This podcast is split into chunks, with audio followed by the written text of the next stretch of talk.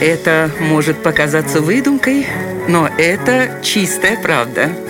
Удивительные истории на радио 1. Восьмые зимние Олимпийские игры в калифорнийском городе Сквовелли запомнились пышной церемонией открытия, которую поставил сам Уолт Дисней. Но настоящий фурор произвели советские конькобежцы, завоевавшие шесть золотых медалей, три серебряных и три бронзовых. И это неудивительно, ведь в их арсенале было секретное оружие – нейлоновые колготки.